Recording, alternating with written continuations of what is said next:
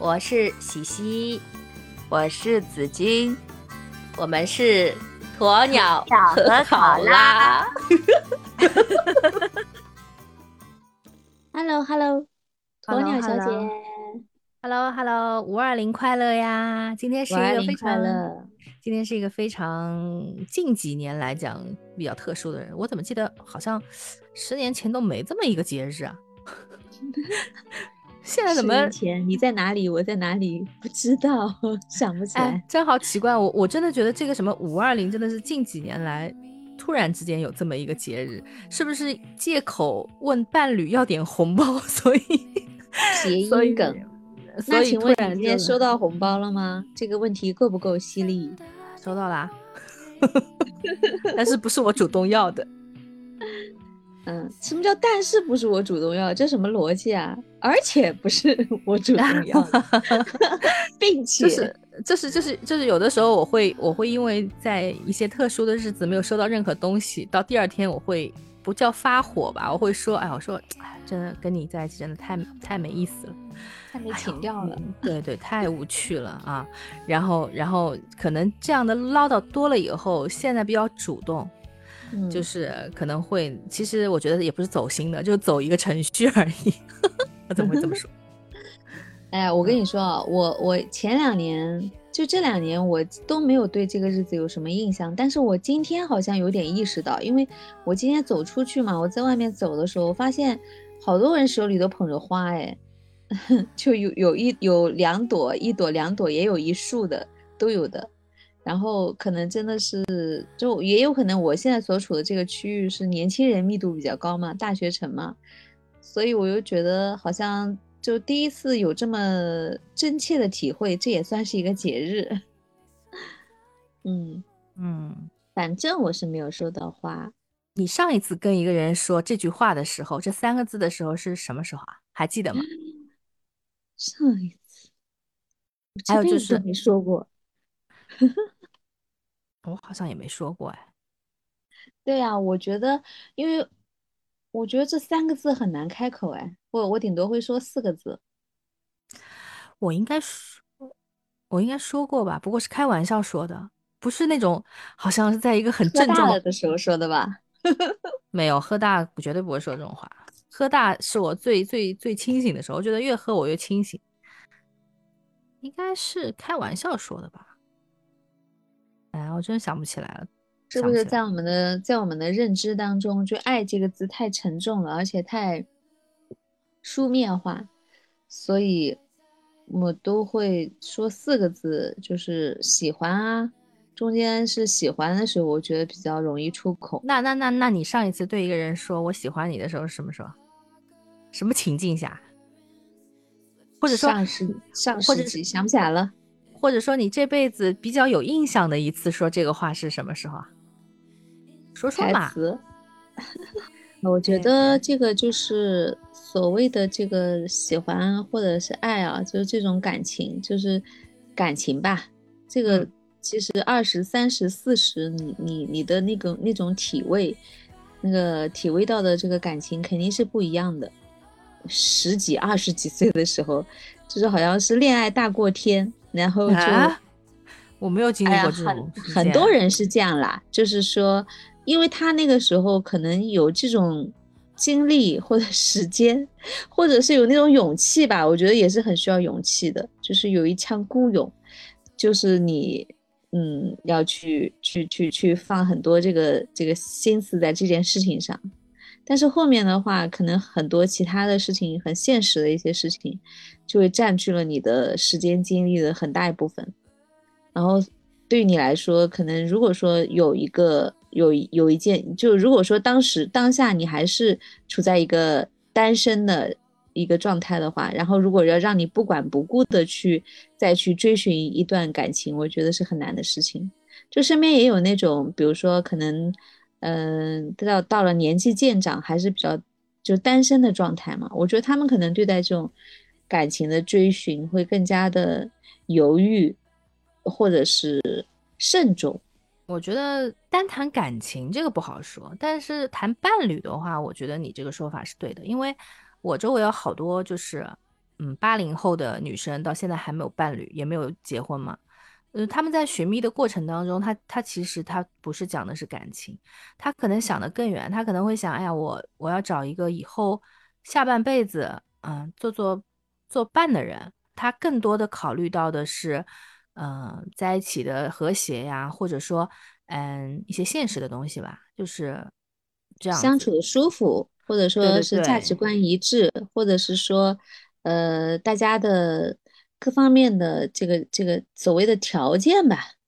这个是相当的，旗鼓相当的，是不是？但是，对，但是我是觉得啊，就是在年轻十几二十几岁的时候，如果有一场轰轰烈烈，不能说轰轰烈烈，就真心真意的喜欢过一个人的话，我觉得这个这种人是幸福的，不管他那个当时的一个结局是什么样子的。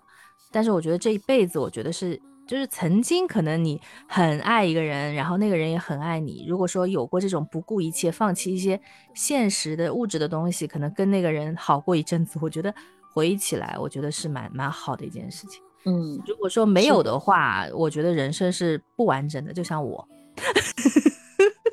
你也有啊？你怎么会是没有呢？你那个你你不能一味的抹煞那个比较美好的曾经啊！内心内心，我不是说形式，因为。哎呀，你说到这个东西，我要想到一些比较让人觉得不舒服的一些，不是回忆吧，就是我我自己的性格当中有一些，那就剖析一下自己啊，就是我我在这方面还是算是比较，哎，怎么说呢？所以我就想到那个，就是今天是坦白大会吗？我就想到《人间失格》里面那个男主角，就是我到了那个时候，我我以前的成长过程当中，到了某某一个时间点，我会觉得这个事情我应该有。就比如说我，其实我真的是一个乖乖女。我现在回想，在高中的时候，我就觉得，其实高中的时候是吧，我也对隔壁班的一个很帅的男生，也哎呀，看到他就有点心跳加速啊。但是呢，就是仅限于这样子。然后，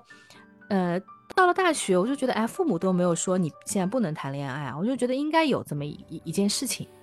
所以说，我觉得到这个时候应该有这个事情。我演也要把它演像这件事情，但是我不能说大学里的，比如说感情，它不是真的，但是真的没有达到我所想象的那种我爱你，可以说出我爱你这种程度的那个，也没有达到说神魂颠倒，对，也没有没也没有达到说，哎，我我可以为他改变我毕业以后的去向，我可以为了他跟着他，我可以不顾一切。那我我是一个非常缺乏安全感的人，所以。呃，在很小的时候，我就比较喜欢性格，就是成熟一点的、年纪大、年长一点的男士。所以说，对于就是我大学里面谈的这场恋爱吧，我我确实大学里谈过一场恋爱啊，就是我就是觉得其实不不叫演吧，就是说我觉得这个东西应该存在，而去有这么一段东西的。现在回想啊，这种意念可能胜于自然而然的去喜欢上一个人，然后有这么一段感情。所以说，我对对对对方的那种情感完全完全没有达到说我爱他或者怎么样，没有的。可以说我这辈子都没有达到过这种高度，所以我很倾羡，就为为我周围有些朋友的一些年纪轻的时候做出过一些就是比较疯狂的事情的这种这种这种。虽然说可能现在事过境迁，他们每次谈到都会觉得，哎，我当时怎么这么傻呀？哎，我当时怎么做过这种事情啊？但是我其实我心里是非常。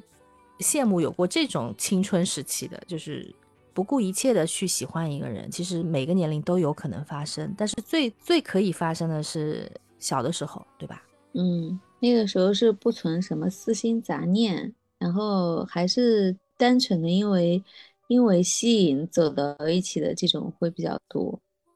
有的时候会想想，学校里面谈恋爱的时候真的是很傻的，就像就像我以前有一个那个就是。初中同学吧，后来他参加工作，参加工作了以后，他跟我说有一次他他在一个外企嘛，然后他跟一个一个他的那个就是谈了一个朋友，他刚毕业，因为他他就是不是读的大学嘛，他读的大概是中专还是什么，就是我初中同学，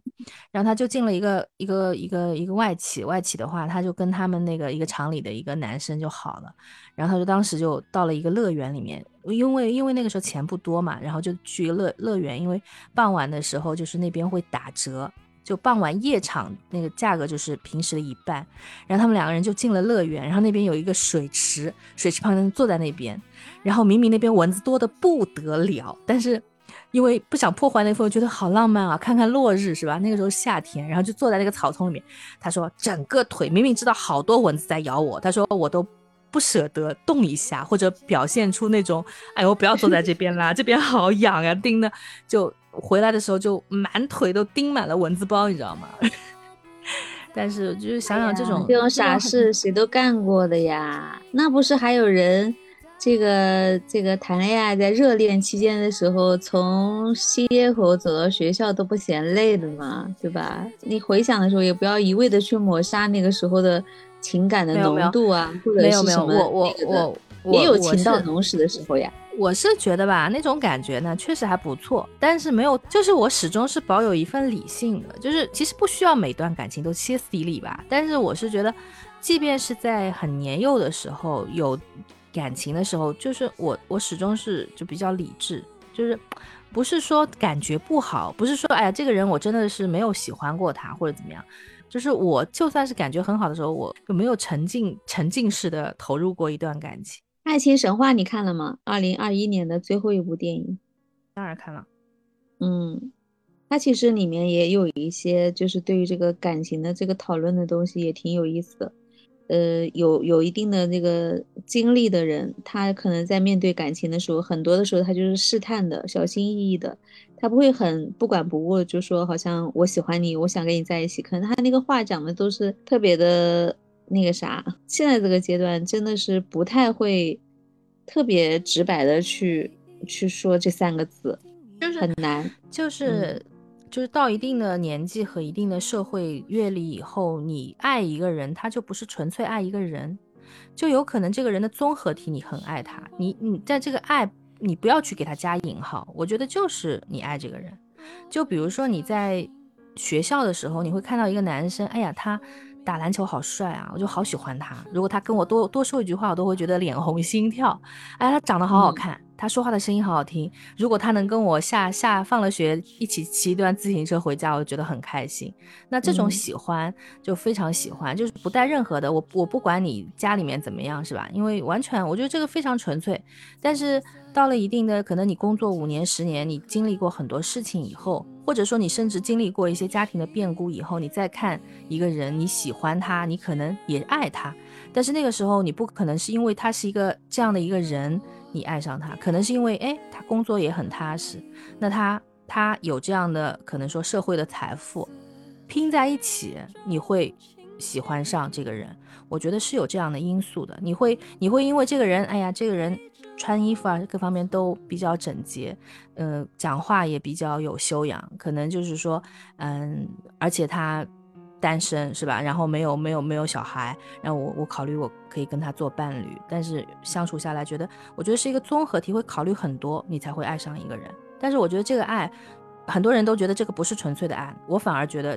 这个其实也是一种纯粹的爱，因为一个人他本身就是跟社会社会是有方方面面的联系的，你不能把它架空成小的时候的在学校里纯粹因为一个人爱上一个人的微笑你喜欢他了，或者说他。啊，某种姿态你喜欢上一个人，嗯，所以我是觉得每一个阶段的爱都是不一样的，但是我们不能说鄙视某一个阶段，觉得哎你这个爱不纯粹，你可能就是因为他的怎么样，不认为说讲这个意思，就好像比如说我正好在听那个第三种爱情里面那个叶启正，就是他他为什么会爱上那个人，是因为他所处的那个地位，他所经历的那个。呃，他见过很多大场面，然后他也是一个一家很大公司的这个 CEO，对吧？他的谈吐，他的所有的这个行为举止，他的这个衣着包装，然后他因为他很勤力工作，给他镀上的这层这个认真的认真工作的男人最帅嘛，对吧？就所有的这些因素综合而成，他他现在的这个他，然后你是因为这个综合的人而爱上他。也不是说，嗯，只是一个钱字而已，对吧？就是，就是他，他在不同的这个阶段能吸引到你的那个那那个人的特特质也是不一样的。当然了，像林启正这种人，很多人爱他。因为综合评分就很高，在这个爱情市场上，他就是一个一个比较价格比较比较好的一个东西吧。虽然很多人买不起它，就像一个爱马仕的包放在那边，很多人都想要它，但是很多人买不起它，因为我自己不够格，对吧？没有那么多钱。所以说，要跟这样的男人相配，你必须就是在那个爱情的领域流通的话，就是我觉得成年人以后就是要旗鼓相当。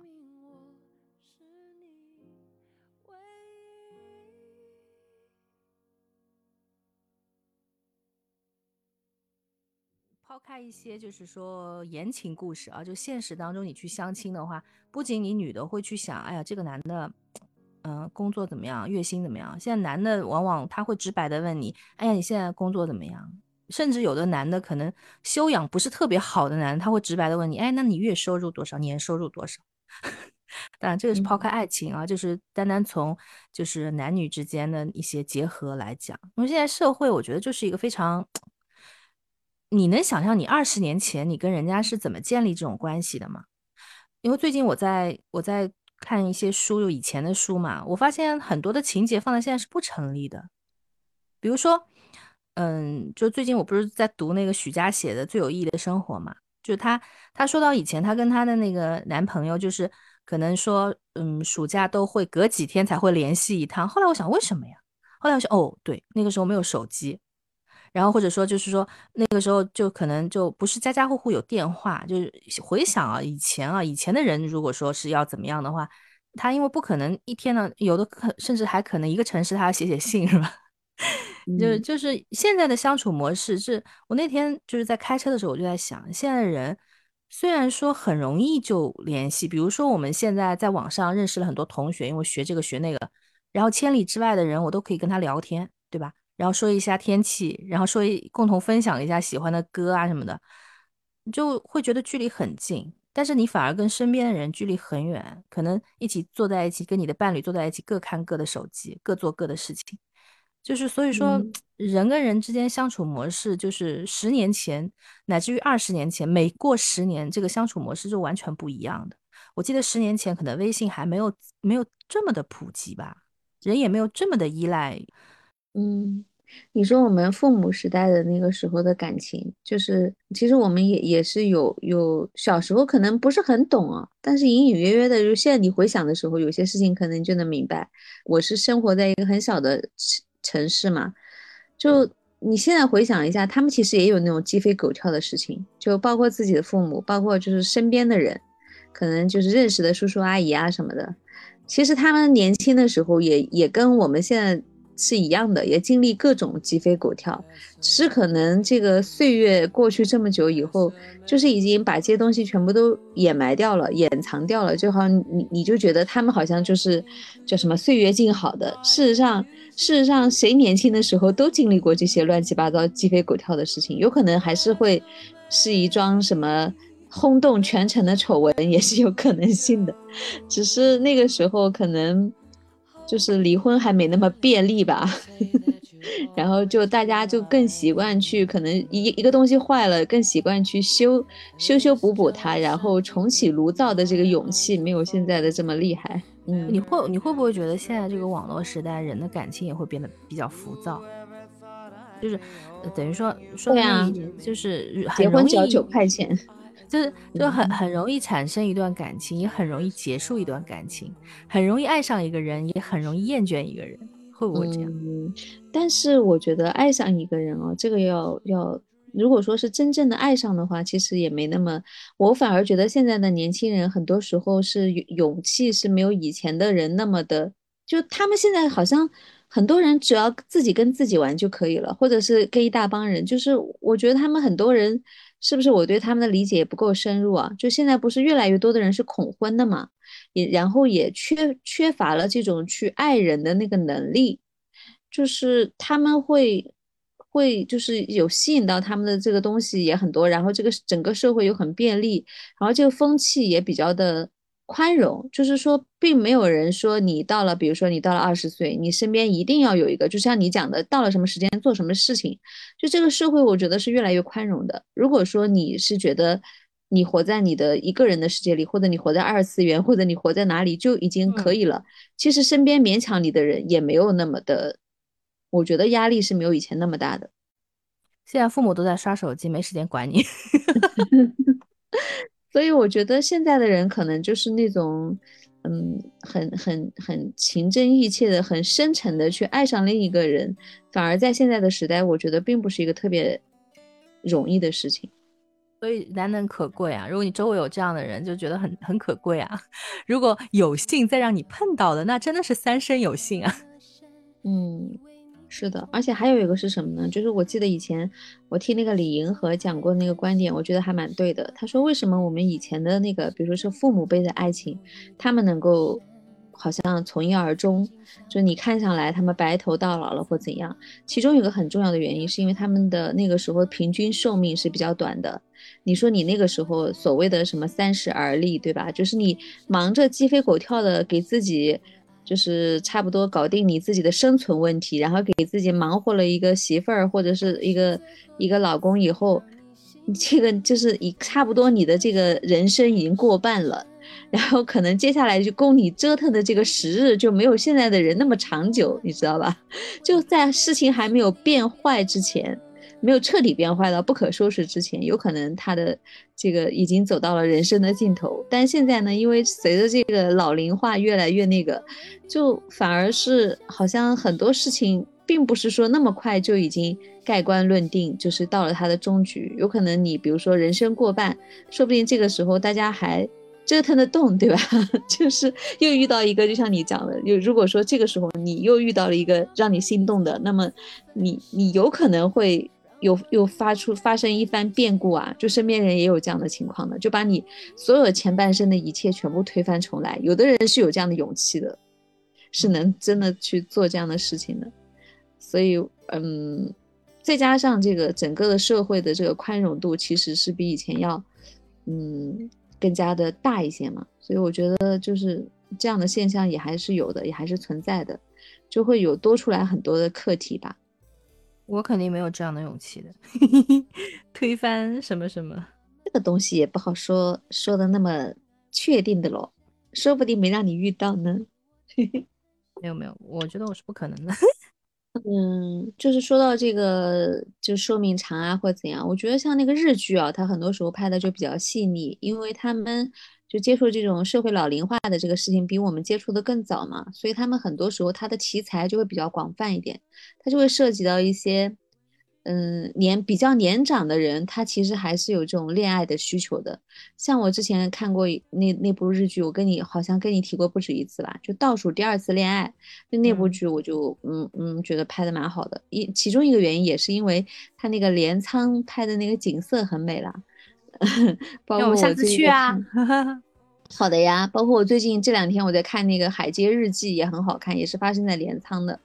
一个老房子里的事情。几个姐妹，然后那个倒数第二次恋爱，他的男主是大概五五十加，他的女主是四十加。然后他这个他这个剧的名字的意思就是说，嗯，因为前提是他们都是单身啊，就是可能在他们那个呃社会处在这个年纪的。然后可能是一心拼事业啊，也可能也有可能是，比如说半途失去了自己的伴侣啊，就这种单身的，比较高龄又单身的人士是比较多的。那其实这种人他有没有情感的需求，他一样是有的。然后他就是说，你永远不要对这个恋爱这件事情失去信心，而且你不要把它当做是人生的倒数第一次，你应该是把他心态是放在是倒数第二次的恋爱来对待的，就永远对自己的这个。人生的这个情感这方面也要充满希望，就差不多是这么一个意思。嗯，我觉得还拍的挺好的，就我有的时候经常会拿想拿出来重刷。我觉得我们可能接下来就社会也会慢慢的更加的关注到这些问题吧。就是有有很多时候，就是好像一个童话故事的最后一个结尾，就是说王子和公主从此以后就幸福的生活在一起，其实未必，对吧？现在就是说各种影视剧纷纷开始关注起这个婚姻以后的。关起门来以后的这个生活的这个一地鸡毛，但是很多时候还是比较就没有聚焦在，嗯，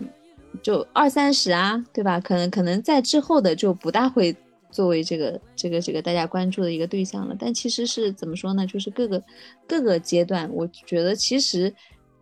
这个这个事情其实是一个终身的话题吧，其实是，只是说可能他。占你人生课题的这个比重不一样而已，情感需求其实是各个阶段都是需要的。